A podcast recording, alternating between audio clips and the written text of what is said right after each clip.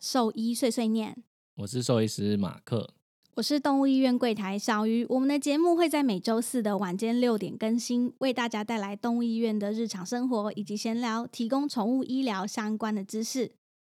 好，我们今天要来讲一个就是现在这正火红的话题。我们在今天录制的这一天，呃，有不止一位的听众就是发私讯到我们的 IG，问问看我们对这件事情的一个看法。嗯，大概所以两说我们三封了。对，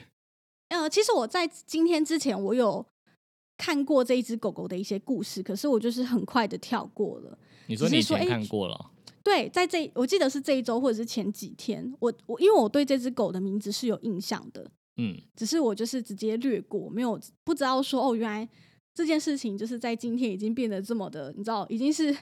排行榜第一那种发烧热度，你懂吗？嗯，好像应该要针对这个事情，针对这个议题来说说看我们的看法。毕竟我们是一个宠物的 podcast 嘛，就是我们也很常讨论一些时事啊之类的。嗯，事情是这样，粉丝主要传给我们的是一篇主人在 IG 发的一个文章。那这个文章的内容其实就是在倒数这只狗狗叫做欧嘎的安乐死的日记。嗯，因为我之前没有看过他的文章啦，所以就是嗯。看到就是他只是在叙述说他因为有一些攻击性的问题，然后有经过就是、呃行为兽医师治疗，然后有经过就是训练师治疗，然后但是没有办法改善，对，所以嗯他们嗯就是下了一个决定，就是要安乐死这件事情，有点像是说他做了努力，然后但是要现在要放弃了。那对对对对底下就是留言，就是我我我发现的时候，底下留言已经是爆掉的状态，就是因因为有很嗯多人可能跟我当下看到的反应都是一样，就觉得哎、诶怎么这么快就做这个决定？是，然后甚至有些人就会想说，嗯，安乐死一定是唯一的办法吗？是不是做的努力不够，或者说时间不够？这样，反正就是有很多质疑。所以我一开始看到也是有类似的想法啦，但我就会觉得说，这样我们就是沦为一般吃瓜的民众，就我会想要去了解事情的始末是怎样。对对，所以就去翻他之前的文章，然后嗯呃，就有看到一篇就是他最早刚接到他，然后发现他有行为问题的那个介绍。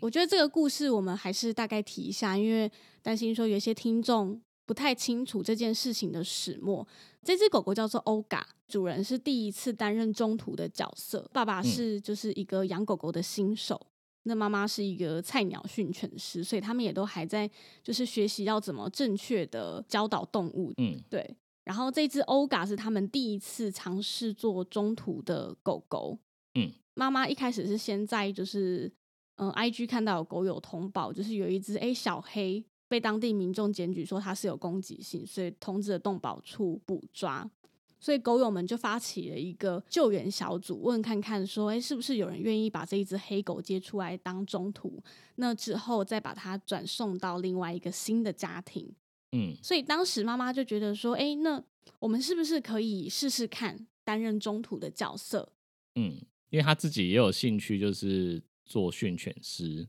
所以就想说就，呃，如果他他有被人家通报是会攻击，那是不是可以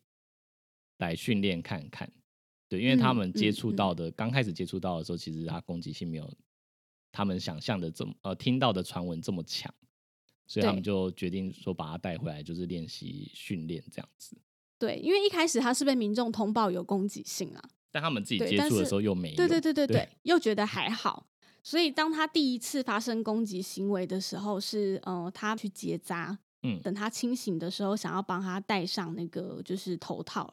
就发结现结果一转，眼间，对就被咬爆了。就是第一天的见面礼，嗯那他可能也觉得，哦，他可能很不舒服，或者是不熟悉环境被攻击，好像也还算是合乎常理，对吧？嗯，然后接下来就是时间快转到两个月的时候，他也渐渐的对他的爸妈有了信任感，也会对他们撒娇。可是对于就是陌生路人的狗啊，还是说人啊，还是都充满着敌意跟警戒。为了让他能够有更单纯的环境，所以妈妈独自搬回娘家照顾欧嘎。嗯对但是某天呢，妈妈跟欧嘎睡觉的时候，一起床对欧嘎摊开手掌，欧嘎就是直接狠狠的咬下去，两只手都挂彩了。所以他们才发现说，哎、这只狗狗就是明明平常都是很会撒娇啊这些的，为什么突然变成一个攻击的导火线？嗯所以他们才意识到说，哦，所谓就是亲狗亲人的这个形象，很有机会只是为了食物跟生生存而已。对对对，为了生存，所以它可能真的是有攻击行为的狗狗。嗯那他文章这边是写说，在咬爆后的那两天，他们也陷入了一个很灰心的低潮。那嗯努力经过两个月的社会化训练，然后为了让他融入家庭人类的家庭，但是还是被咬了。所以心嗯灰意冷又害怕被攻击的他们，一度联络了兽医师，准备要把欧嘎安乐死。对他嗯的文章是这样做交代的，但是在约好执行前一晚，他就有点犹豫了。这个决定会不会是错误？但总之，嗯他们隔天还是把这个安乐死的行程给取消。嗯，他们觉得，嗯，我们还是多努力看看。对对，毕竟这只狗狗是从收容所带回来的，他们不确定它经历了什么样的过去。总之，这段过程中，终于事情有了好转，因为他们带它去看了行为学的兽医师，医师开了一些抗忧郁的药物啊，然后让欧嘎也独自待在房间隔离，规律的散步、作息这些，感觉是有进步的。但是这中间过程中，我们不知道说，哎，到底主人经历了什么东西，所以以至于就是出现了。这一个倒数安乐死的文章，然后引来非常多的舆论压力呀、跟不不管动保团体还是一般民众吃瓜群众的一些挞伐，嗯所以说才衍生到我们今天决定开这一集来讨论一下这个欧嘎到底发生了什么事情。身为宠物 podcaster 的我们有什么样的看法？嗯，所以我们来探讨第一个话题，就是主人要帮他做安乐死，我们的看法，就刚嗯最重要的问题嘛，对 不对？对，没错，对，所以我我一开始其实也是就是看光看这篇啦，觉得觉得太早决定了，就应该要再多做评估，或是多给一点时间。对，那但后来就是主人今天有发另外一篇声明，就是对让我更好的去了解整个状况。那我去看完嗯那一篇之后，我觉得他说明的蛮详细，就是这半年他到底做了哪些事情，然后时间点啊，跟有哪些努力。那嗯。最后他有分析出一些结论，是，嗯，就是呃，为什么他他没办法没办法就是继续下去？嗯，那我会觉得像这样子，如果说他通盘都已经做了分析跟跟想清楚了，那我并不会觉得说就是做安乐死一定是错误的。嗯那你的想法呢？嗯，其实跟你的看法一开始是一样的，就是嗯我在看到就是我刚刚念的这篇文章的时候，我才觉得哈，才经过两个多月的努力，然后你就决定嗯要安乐死了吗？其实没有两个月，然后后来是整整个过程已经有半年。对，半年左右。但是我还是觉得，哎，半年对于我的标准来说，当然每个人标准不一样。或许有人嗯觉得我努力三个月就够了，但是对我来说，半年好像是一个会不会太短的时间了？嗯，就是难道真的没有别的办法吗？因为我们上次也访过，就是林伟珍兽医师嘛，林医师也说，就是就我们那天跟他对话的内容，我我我自己是觉得行为的这个问题不可能就是只有半年的时间就可以去改善或解决，我以为都是嗯以年为计算，嗯就是哦，是不是至少要一年、一年半、两年、三年，这样才可以叫做一个完整的疗程？所以当下我觉得，哎、太快吧！就是你们做了哪些努力，我都不知道。因为从我接收到第一个倒数安乐死的文章到这一篇，就是写说他呃这只狗狗欧嘎的一些故事，我都觉得是不是有点言之过早？嗯，对，所以当时我是这样的想法，我觉得会不会太快？但是直到就是他今天又发了一个，就是关于为什么他帮欧嘎安乐死的一个回应，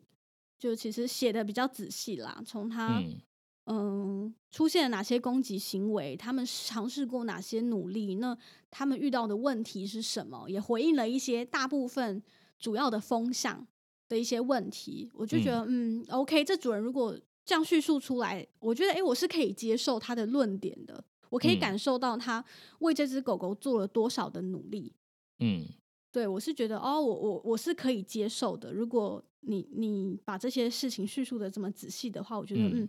没有什么问题。就像你刚刚问我说，就是如果这主人跑来找我，就是问我能不能安乐死的话，，对当然如果说我一开始根本就不认识的主人，我也会就是一开始第一反应点就想说，我又不认识你，为什么我要做这件事情？对对，但是如果说今天我是负责治疗他的医生，然后我已经嗯治疗了很长一段时间，然后确定就是进步或者是改善的状况有限，哦呃，我也会去体谅主人，就是他可能面临的问题，就是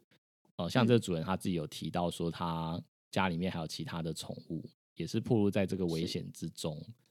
那就是心理的压力啊，还有说就是他可能工作啊，甚至说他后来的安嗯。排跟计划，这些其实，在我们兽医师也是应该要列入考虑的，就是不会是只有单就呃这只狗狗的的状况，或者是它的生命，对，这就是不会是这么简单可以去判断的，就对，这你要评事情没有估的应该那么简是综综合评估，对对对，事情不是这么简嗯化，说就是、就只是为了这个生命，它活下来，但是活下来，呃，我们还能做什么？我觉得那个才但是吃比较重要的。吃瓜群众就是不管呐、就是嗯你知道他们现在这篇文章会爆，就是因为吃瓜群众觉得，为什么你这样就剥夺了欧嘎的生命？它是一只健康的狗狗，可能在他们眼里要健康活蹦乱跳嘛，他不管他是不是有一些精神方面的疾嗯病，甚至有些人觉得狗哪有什么精神病，狗就是狗，我觉得这是是一种，它只要能吃能喝，这样就 OK 了。嗯，其实我觉得这是一种资讯跟知识的落差，落差就是他们会觉得身体是健康的，然后呃，嗯但是对我们来说，我们知道还有心灵层面的问题。如果心灵不是健康的，对那就也是一种痛苦跟折磨。但他们可能不会觉得那个东西是痛苦跟折磨，他觉得反正他还会吃会喝，代表说他还想要活下去。就我觉得那个是对是看的层面不一样。嗯嗯我觉得、嗯我觉得是差别在这里。而且你说到人有精神疾病，好了，人有精嗯神疾病，但是我们有一个合适可以收容他们的一些机构，嗯，就像精神病院这样吗。对对对，他可以去身心科的嗯那个医院住院嘛。可是狗狗没有，狗狗他们的路，假设你今天养到一只有攻击性的狗狗，主人没办法养，那你是不是最后只能把它送去收容所？嗯，或者是他他们就只有收容所这个选项，或者是一辈子就是只能在笼子里面做隔离。对，或者是嗯戴上嘴，出门就要戴嘴套，甚至对连可能嘴套都戴不上，它就是一辈子住在那个铁笼里面。对，但是我觉得这就是又会又会牵扯到有些人哦，甚至觉得，嗯，他虽然都只在笼子里，但有吃有喝，他们就这觉得这样，样他们觉得这样是活着，但每个人的看法跟想法就不一样，有些人就会觉得一直被关在里面是不不好的。嗯，我觉得这个嗯差异是嗯有的，所以才会让这个话题就是这么有争议性。因为大家不会觉得说，哦，我我把我把狗狗关在笼子里一辈子有问题，嗯，对但啊，对啊，是却会觉的确有，的确有主人，就是我们有遇过主人是狗，就是一直都养在笼子里的啊、那你要说对对这样的主人，或是对这样层级的人，他会觉得他有精神病有什么关系？反正他只要有吃有喝，他就活在那里就好了。而且更何况今天这个主人他只是一个中途哦，嗯，对，让他在他的声明文章，他其实有把自己定义是在中途。那那个原因是因为就是他本来就是接这只狗狗是想要帮他找到一个合适的家，对对然后因为他自己已经有养狗跟猫了，然后呃本来要不要再收养这只狗，他其实就有挣扎，然后后来就是因为这只狗会去攻击其他的狗或者是猫，所以他就没有办法把自己定位成主人了，所以他还是把自己定位在一开始预设的就是中途。中途没嗯。错，而且他家也是有其他宠物啊，不可能说哦，他接了这个中途之后，他把其他健康、精神状况良好的宠物送养，这样子又是另外一波踏法了嘛，对不对？嗯，所以就是大家会觉得说，哦，把狗关在笼子里的人比较看似比较没有问题，但是嗯。觉得说今天这个欧嘎的爸妈擅自帮他决定了安乐死，剥夺他的生命是有问题的。嗯。所以我觉得这就是一个需要值得探讨的地方，嗯，好，就是他安乐死这个决定真的是错的吗？好，那第二个问嗯题就是大家很常会问的是说，那嗯为什么不能送给其他有能力的人？对，就是你这也是一个你风向。就我看到很多人都会讲说，呃，为什么你可以自己擅自决定？你你不你不想要努力了，你可以就是交给其他愿意努力的人。对，就比如说，你有没有去问过什么狗园呐、你有没有去问过谁呀、反正就会讲出很多过那个知名的对中途人士啊，或知名的那个动保人士。对，对，没错，没错。那其实主人在这篇，就是在这个针对这个问题，他其实也有就是很仔细的回复。其实他觉得主要在送养上遇到最大的障碍，其实是因为狗狗的一个攻击行为。嗯然后在他们列出这些送养的条件之后，他觉得几乎是微乎其微。嗯，对，马克，你讲一下他的送，就是他的送养条件好了，就是他评估整体评估完之后，条件就是他的送养条件的确是很严苛啦。就，是我刚刚有跟奶茶讨论，就是如果真的要能够收养他的人，一嗯，定是呃要有经验的人，就嗯是他可能要有攻击对有照顾过攻击行为狗狗的人，或是敏感的狗嗯狗。然后重点是第二个条件是这个人他现在又又必须身边没有任何宠物，对，然后再因为他没办法跟其他狗相处。对，然后他可能需要住在就是比较偏僻、不是闹区的地方，因为他出去嗯遛狗的时候，如果遇到其他人或者是动物，都还是有可能有攻击行为。对然后再就是要有财力，可以就是继续治疗它，对，还要有心药。物啊，或者是要常常带他去行为的门诊，嗯，然后一直持续性的做治疗，然后这这就是一条不归路嘛，不知道什么时候才会结束，还是说他这辈子都得这样？嗯，然后有钱、有时间、有地，对，所以我想欧感的主人他，嗯，综合了这些条件来说，或许他觉得做安乐死，对对，就是他送养出去的几率非常低，嗯然后与其让他这样子受精神疾病的折磨，在综嗯合评估之下，他觉得送他离开，或许对他来说是一个最好的选项。嗯，那我觉得当然就嗯是网友一定会觉得应该找得到这个人，因为我看到很多人就是留言都会说，就是我们大家已经在联络啦，就是为什么不能给他一个机会啊？我们但大大部分人都是说我我们为什么不联络谁谁谁？为什么不联络谁谁谁？但很少有人说我愿意当就是有这个条件的人，对大家都只是把一些就是动保界的精神指标 就是搬出来，但是都都没有人讲说我愿意做这件事嗯情，对啊，所以我我会觉得那个个几率嗯真的是蛮低的啦。你觉得到底要哪里可以找到就是刚刚讲的这些条件？对呃，主任有回复说为什么不联络什么狗园，为什么不不让他去狗园？但是他有说，因为他的狗狗就是不管他说今天如果是就是狗园的狗哈，他即便隔离在一个笼子，那隔壁的狗精神压力很大，旁边住一个杀人魔、欸，就是 我隔壁笼住了一个疯子，然后随时要咬死我，或者是他自己在那边精神压力也很大，因为四周都是狗。他就嗯。随时想要就是发动攻击，那这样对不管对狗园里面本来的狗，或者是对欧嘎都，我觉得都不是件好事，那就嗯。不是一个最适合他的环境。嗯，所以其实、其实他这个条嗯。件不是他自己自说自话啦，就是对，呃，行为兽医师其实也有做过评估，然后跟他提出嗯。说，他最不适合的环境就是回到收容所或者是任何狗园，嗯因为就嗯对。他来说是很痛苦，而且有可能呃最终的结果就是要么是被关起来一辈子，要么就是跟其他狗打架，然后咬伤或者是重伤死亡，就只有嗯这嗯两条。嗯路线而已，所以才嗯。会有这么严苛的条件出来。但我就是看到很多人就是在攻击说，呃，条件设的这么严苛，然后又要要就是放弃它，就是有点自说自话。但其实这不是自说自话，而是就是经过专业的评估而有的建议。对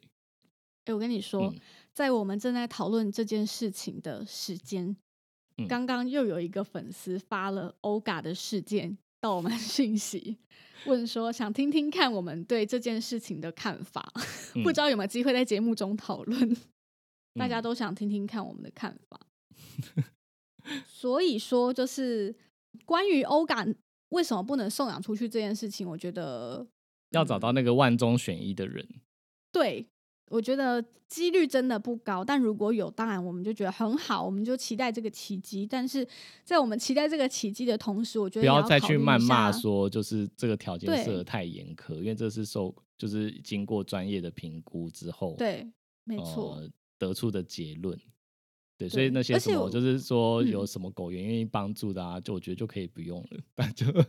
它就就是是已经违背违背刚刚讲的那些条件嘛，对啊，嗯。没错，没错。然后再来就是，我觉得大家在指责这个主人为什么没有做这件事，为什么不努力，什么什么的时候，我觉得，嗯、大家站在动物的福利着想，我觉得当然很重要，但是我觉得同时也得考虑主人的状况，嗯。因为总不能说就是哦，狗狗狗精神已经有状况，然后主人为了照顾它，然后自己就是也搞到精神分裂，这样就很崩溃。我觉得这样也不是很好。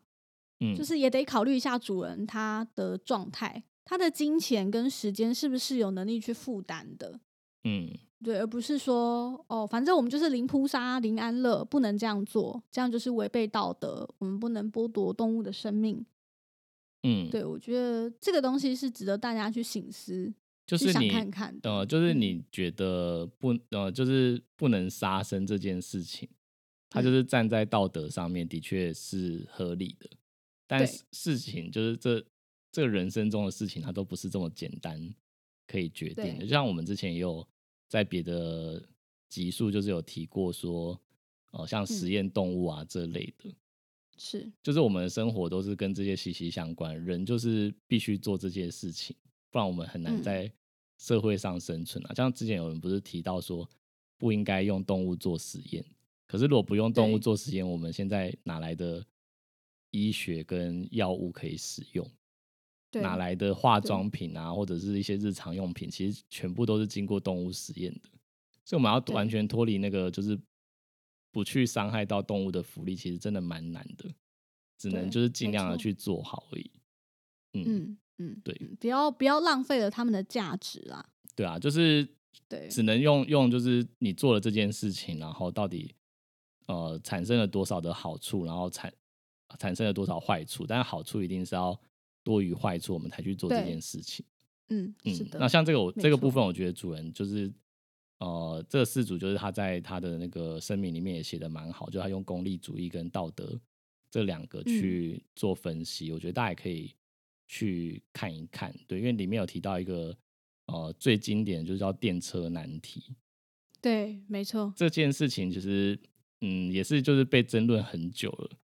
嗯，哲学题啦，对，就是像就是它是我们 简述一下那个。简述一下电车难题好，就是说，呃，今天嗯。铁轨上面就是有两条分叉点，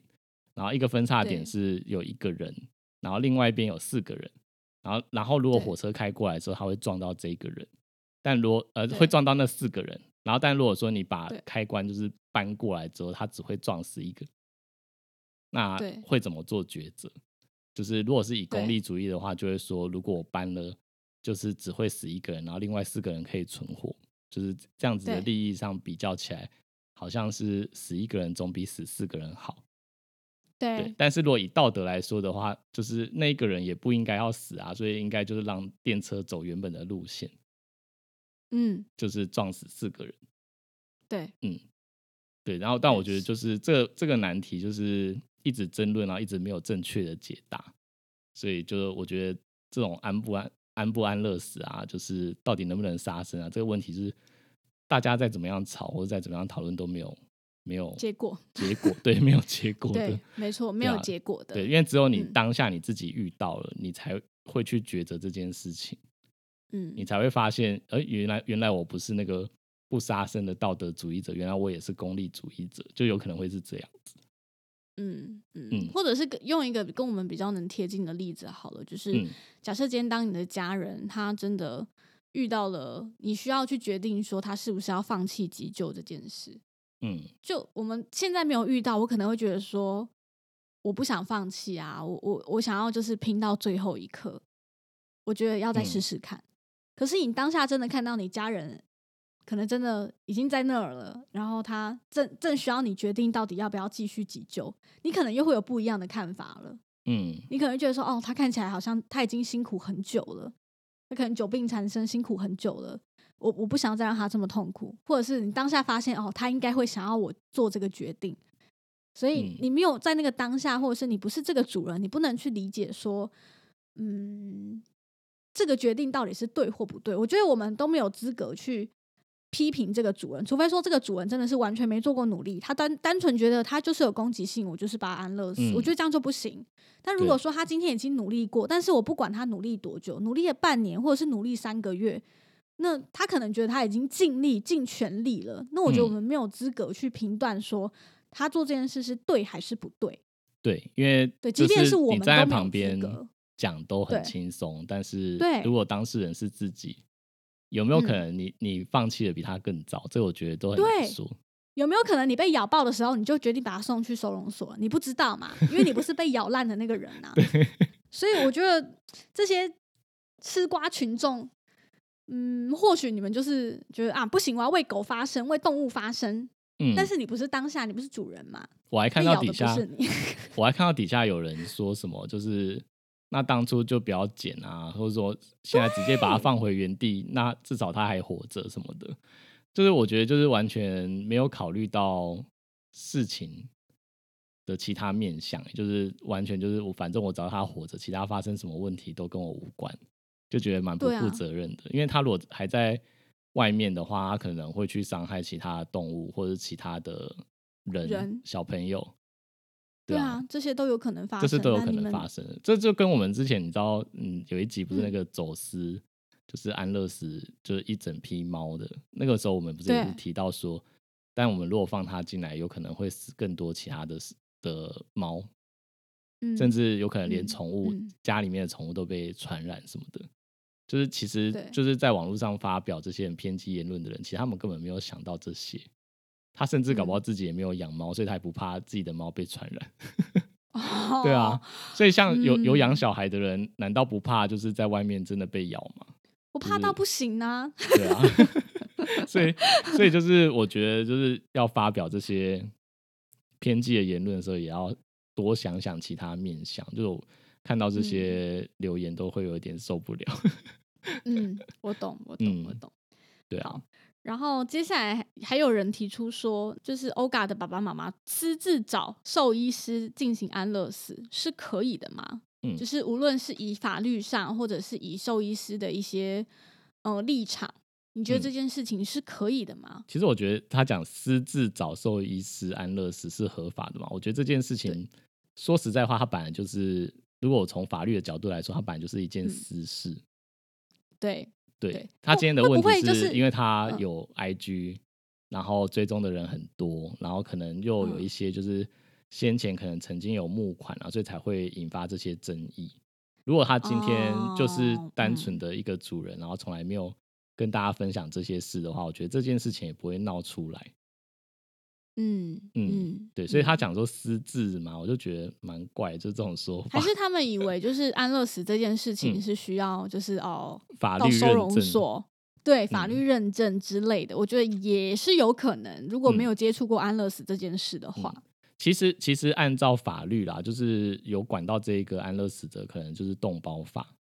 是就是第十二条，它有写到说，哦，对动物不得任意宰杀，但有下嗯列情事之一者不在此限。是那就是有一点是说，为解除动物的伤痛、呃伤病跟痛苦。嗯然后六是为了避免对人类生命还有身体健康、自由、财产或公共安全有立即危险这两点。嗯，那他有没有有就是符合条件是由兽医师判定的？是嗯，是对，所以按照法规来说，就是兽医师有权利去判定这件事情。嗯对，所以呃，如果就是他真的已经透过就是行为兽医师检查跟诊断，甚至治是。疗，然后确定他的确有这些呃受到这些精神病的折磨啊，有痛苦的话，他其实就已经符合第五点，为解除他的伤病痛苦，就是可以做这件事，所以并没有违法。嗯。嗯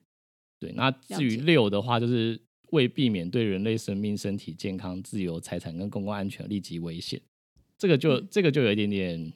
怎么讲，它是有一点吊诡的。因为我之前有看到一篇就是新闻，是可能跑去访问动保处吧。那我觉得动保处可能就是觉得有一点争议，所以他们就是回答的没有这么确实，因为他有讲说是有立即危险才可以安乐死，那我就看到就是工会就很急急忙忙的发了一篇说就是呃要有立即危险才可以安乐死，就是大大家不要触法，然后就想说这就逻辑上有点奇怪，就是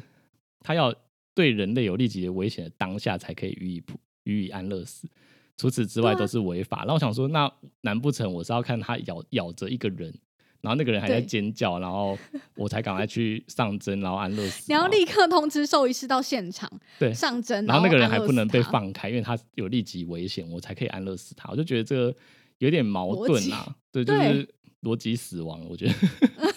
对啊，因为主人就是之前已经有被攻击过了嘛，他有被攻击的对证据啊，然后如果兽医师也判断他之后再发生的几率很高，其实我觉得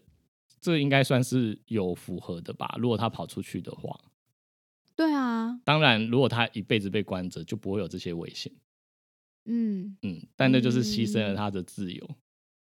对。这这两件事情就是很为难的。OGA 的主人也有在文章提到说，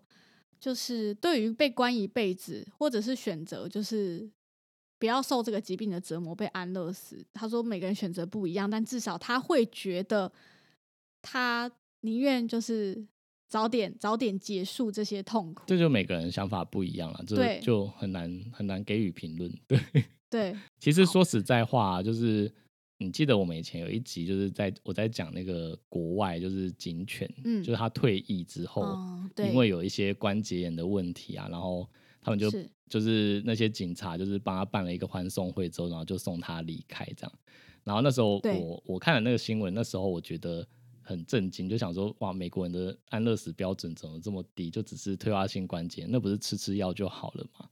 所以那时候我也是觉得怎么会这样就做做这种决定，也觉得很荒谬。对，但是之前就是我们有一集不是找林医师嘛，然后其实我们对呃在录音之前就是有聊到就是工作犬之送养这件事情，因为嗯他那时候有有跟就是左岸的关医师就是办那个工作犬的送养的说明会，然后就跟他嗯聊这件事情。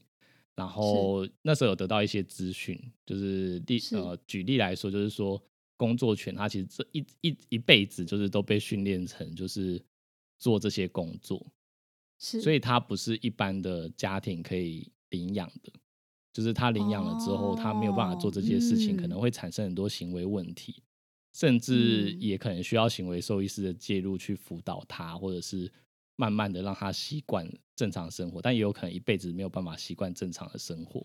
哦，我懂了，对，就所以嗯从那那一次就是跟林医师聊到这个之后，才发现哦，原来我那时候觉得他只是退化性关节，然后就要安乐死情这件事情很荒谬，其实是错的。就他有可能，对他有可能他是警犬嘛，所以他一直都是要做工作，但是他因为退化性关节也没办法行动了，可能对他来说是一种精神上的折磨。OK，对，所以他们可能嗯看的层面其实是更深一层的，只是当时嗯。的我没有发现。对，嗯。这说到这个，让我想到一部电影叫做《美国狙击手》，嗯。它的内容其实就是在在写说，就是这好像真实故事改编的吧，反正就是那个狙击手，他长期在就是呃，我忘记在哪个地方，反正就当狙击手，然后但是他在他退休之后回到正常的人类家庭的时候，嗯，他发现他是完类家庭，他全就是人类啊，不是是回到回归到他的家庭的时候。人类社正常的社会，人类社会不是人类家庭。我刚前面讲欧嘎人类家庭，现在讲成他人类家庭。好，就是他发现他是没有办法适应的，他随时都在那个警戒的状态。嗯，你都随时都觉得有人要暗杀自己对这样。他随时就是会呈现一个很敏感的状态，对于所有的声音，他都就是有点没办法接受。他最后才去诊断出，发现他自己是创伤后的压力症候群，所以他嗯，也花了很长一段接受治疗这样。对，要是需要接受治疗的，所以这些工作犬的确也很有可能是这样、欸、嗯，所以我真的没有想过这件事。我以为工作犬它退休之后就是可以很快乐的，然后到人类的家庭，退休生活，然后爱，每天吃饱睡睡饱吃，好爽哦，这样子没有这么简单。他根本就不想，嗯，他搞不好他就觉得我就想工作啊，现在都没有事做怎么办？我好无聊，我心情好差，我没有嗯成就感。对，对啊，嗯，所以当初是我们太浅了，没有想到这个层面。嗯，那我讲一下，就是欧嘎现在的状况，就是呃，我也是看新闻啦，新闻上面有写到说，就是动保处有去联络到主人，那主人是打算就是在沉淀几天，因为现在就是嗯。大家蛮有争议的，嗯。那可能也会希望说，借由这样子的状况，看能不能找到刚刚我们讲那个万中选一的人，就是有是。办法带他，呃，代代替这个主人，就是接手接下来的训练跟治疗，然后又能够是。给他就是合适的环境。刚刚提到说没有没有养任何其他的宠物嘛，然后然后又要有就是照顾攻击性犬只的一些经验，是。嗯，然后住在偏僻，然后有 宽阔宽阔的空间，不会接触到其他陌生人。对就是可能会需要找到这样的人啊。那我也觉得大家不用再这么紧张与这个事件，就是一直在留言啊，然后呃提出一些质疑跟质问，因为我觉得主人其实他的声明写的蛮清楚的，大家有空应该都可以就是好好的把声明看完。嗯嗯嗯，对，因为我觉得其他一些质疑，就像我们刚刚提到的说，还是有人在找说什么有狗员愿意帮忙啊。我觉得那些人都只是怎么讲，都是都只是说嗯我们有联络谁，有联络谁，然后有找谁应该可以帮忙，但都或者是问主人说啊，你怎么不去联络谁？不去联络谁？对，然后但是我都没有看到真的有一个人就是真的找到，就是我刚刚讲那个万中选一的人，或者是说愿意自己来尝试，就是我目前没有看到。然后只要有人质疑说为什么你不来试的时候，就是会变成两边在放大决，就一边的人会说你为你那么厉害，你为什么不来试？然后另外一边人就说你你怎么知道我没有试？我我也有联络很多人啊，但是到底联络了谁？这我就就就是目前我有点匪夷所思的啦，就是会觉得大家、嗯大家有点太太疯狂在这个这个议题上面了。对嗯，对就我我可以理解大家的焦虑跟就是害怕说生命会失去，但有时候事情真的蛮复杂的，需要大家一起努力。嗯，对对，所以我们也我们也很希望欧嘎能够遇到这个合适的主人。对。万但如果没有的，话，我觉得大家就不用太去道德绑架，或者是去指指责这个主人，因为嗯，他他有没有代表说努力？我们也跟这个主人一样，没有没有办法。对对对，嗯，没错没错，就是不用太去苛责他啦，因为他他有没有努力过，他自己知道。我相嗯。信不会有一个人说哦，我把一只健康的狗带去安乐死，我我会完全没有罪恶感，甚至嗯。是我跟他我照顾了他这么久，我把他送去安乐死，我一点都不难过，我只是想要解决问题。我觉得比较少这样的人，所以我觉得嗯。大家不用太去而且换个角度来嗯。说好了，就是这欧嘎今天会变成这样子，其实不嗯。是一个人的错，对。是就是这个上天的安排，就是他他遇到了这样的环境，然后今呃可能在外面受到了什么创伤，不知道是可能有谁攻击过他，然后他又再进到收容所这样的环境，然后才会演变成现在的状况，就是都不是是。任何一个人可以负责的，就也不是今天就是中途接了他，他就要负责他一辈子。我觉得他没有没有理由，就是他要负责这个问题。嗯，他只是先去尝试帮助他了。那我觉得像我们根本没有尝试帮助到这只狗狗，也没有接触到这只狗狗的人，其实说实在话，没有立场讲这么多。我觉得啦，嗯嗯嗯嗯嗯嗯，没。我们今天的风向好像跟就是现在留言的风向差很多，差距很多，刚好是相反的。接下来就换我们被洗版这样子，说哎、你兽医师怎么可以支持安乐死啊？嗯，对，会烧到我们这吗？应该不会吧你？干嘛语塞？你刚刚是嘴软的意思吗？没有，我在想说我要怎么接你的话题。没有啦，我只是在猜测嘛，好不好？我们嗯风向就是的确跟大家目前是不太一样啦，但是、嗯就大家希望大大家冷静嗯听听我们说什么，然后也可以看看就是嗯主人的声明稿，因为我觉得他写的嗯是蛮详细的了。嗯，对啊，因为如果今天主人有问题，我们一定就是在节目上大力挞伐他嘛。我们不是一直都这样吗？有问题就开战呐、没在怕这样。但今天我们看完这个声明，的确是觉得，嗯，OK，我看到他的一些内容之后，我觉得哦，我其实蛮蛮可以感同身受，然后也可以站在他的立场去知道说，哦，这个主人可能正面临了什么样的难关。嗯而且被这样挞伐，其实心很累耶。就是已经这么努力，然后被大家这样讲，我我我可能会就是玻璃心，我可能玻璃心碎满地，我自己觉得啦，嗯，对吧、他还愿意做这篇回应，我觉得他已经算是心理素质很强大了。我可能没有办法。对，嗯，对啊，好，那以上就是我们对欧嘎事件的一些看法与见解。那如果说呃还不知道这件事情，石墨的一些粉丝也可以去爬一下文，嗯对，那或者是做一些功课有什么嗯不一样的意见或者是想法，也可以分享给我们。因为现在发讯息来都是问我们的看法，对但还没有人跟我们讲自己的看法。对，没错，没错，没错。嗯，OK，那如果你喜欢兽医碎碎念，记得追踪我们的 Instagram，也可以到 Apple Podcast 留下五颗星的评价，再写下真实的评论支持我们哦。非常感谢你们今天的收听，大家再见，拜拜拜拜